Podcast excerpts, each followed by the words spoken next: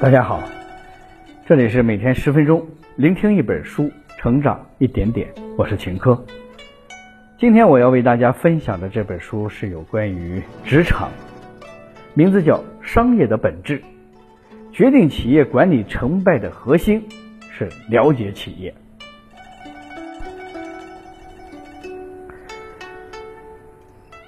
本书的作者是杰克韦尔奇。对过去十几年商业变革的反思和总结。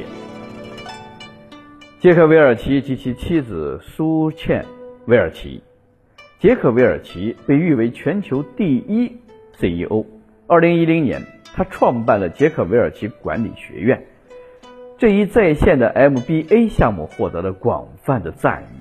苏茜·韦尔奇现任杰克·韦尔奇管理学院的顾问。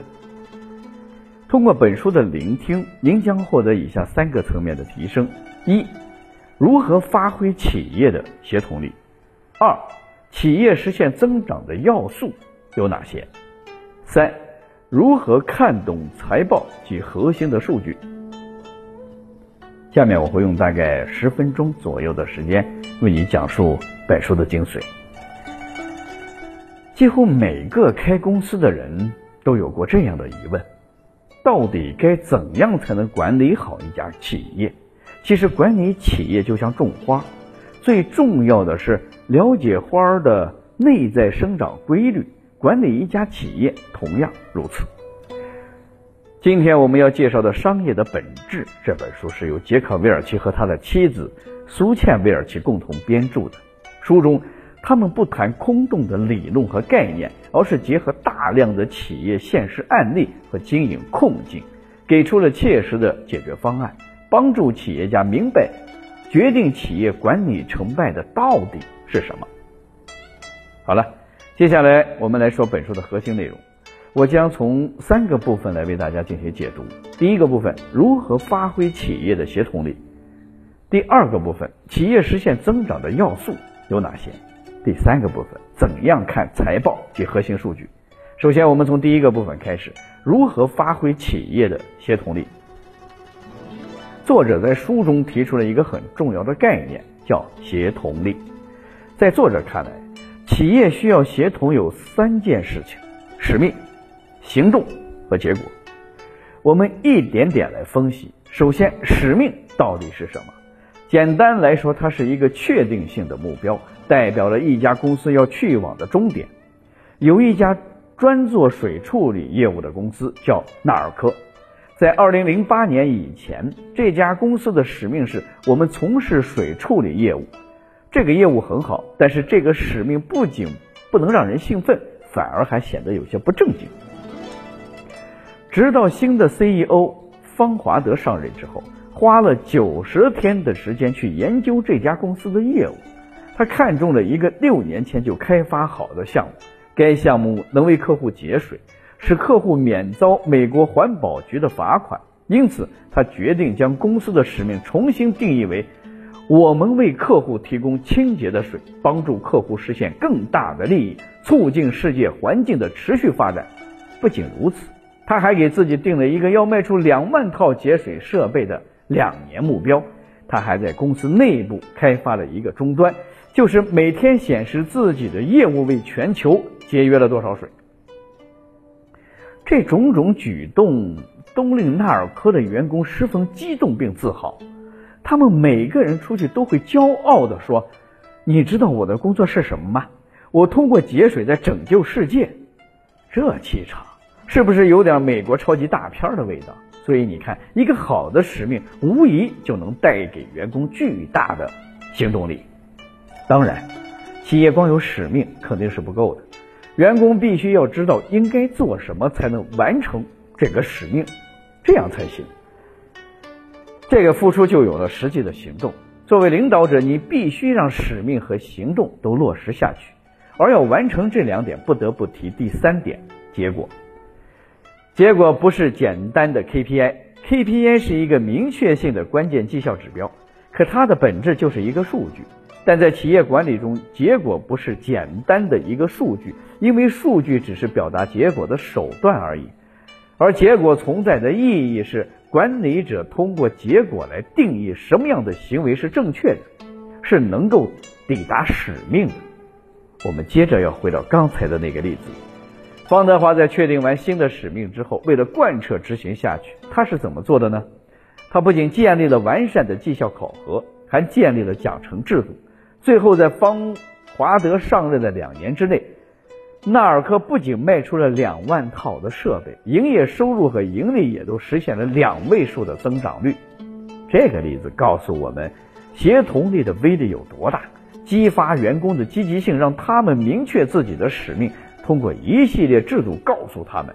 只要不断正确的向前前进，就能够得到想要的结果。这三者缺一不可。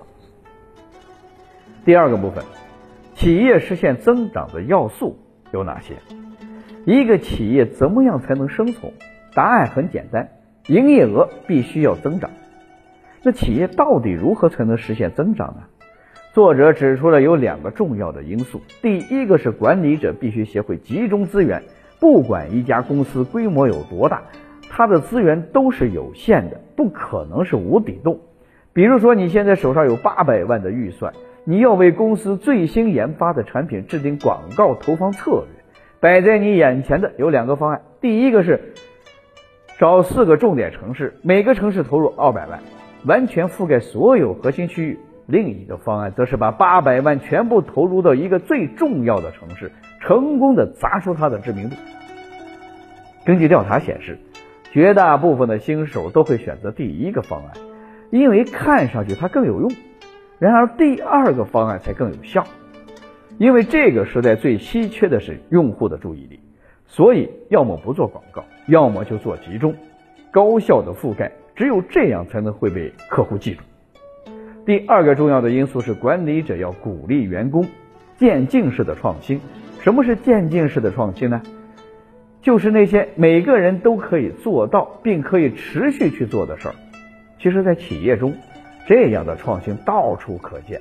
比如，一个策划方案，普通人大概要花五天的时间才能完成，但一个新来的文化文案的策划专员却找到了新的突破方法，只花了三天就把方案出色的完成了。而对于这样的员工，就必须要嘉奖。总之。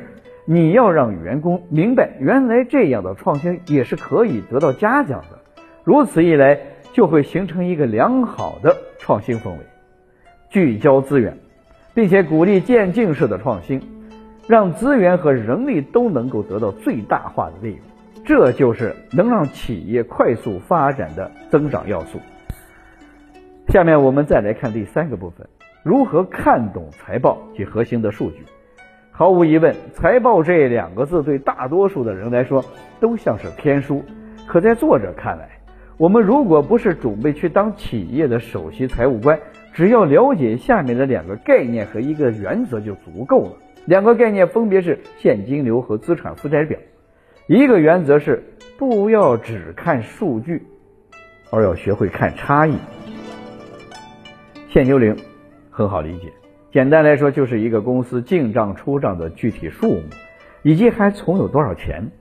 资产负债表也不难理解，它总结了一个公司的资产、债务和他股东手里的股权情况。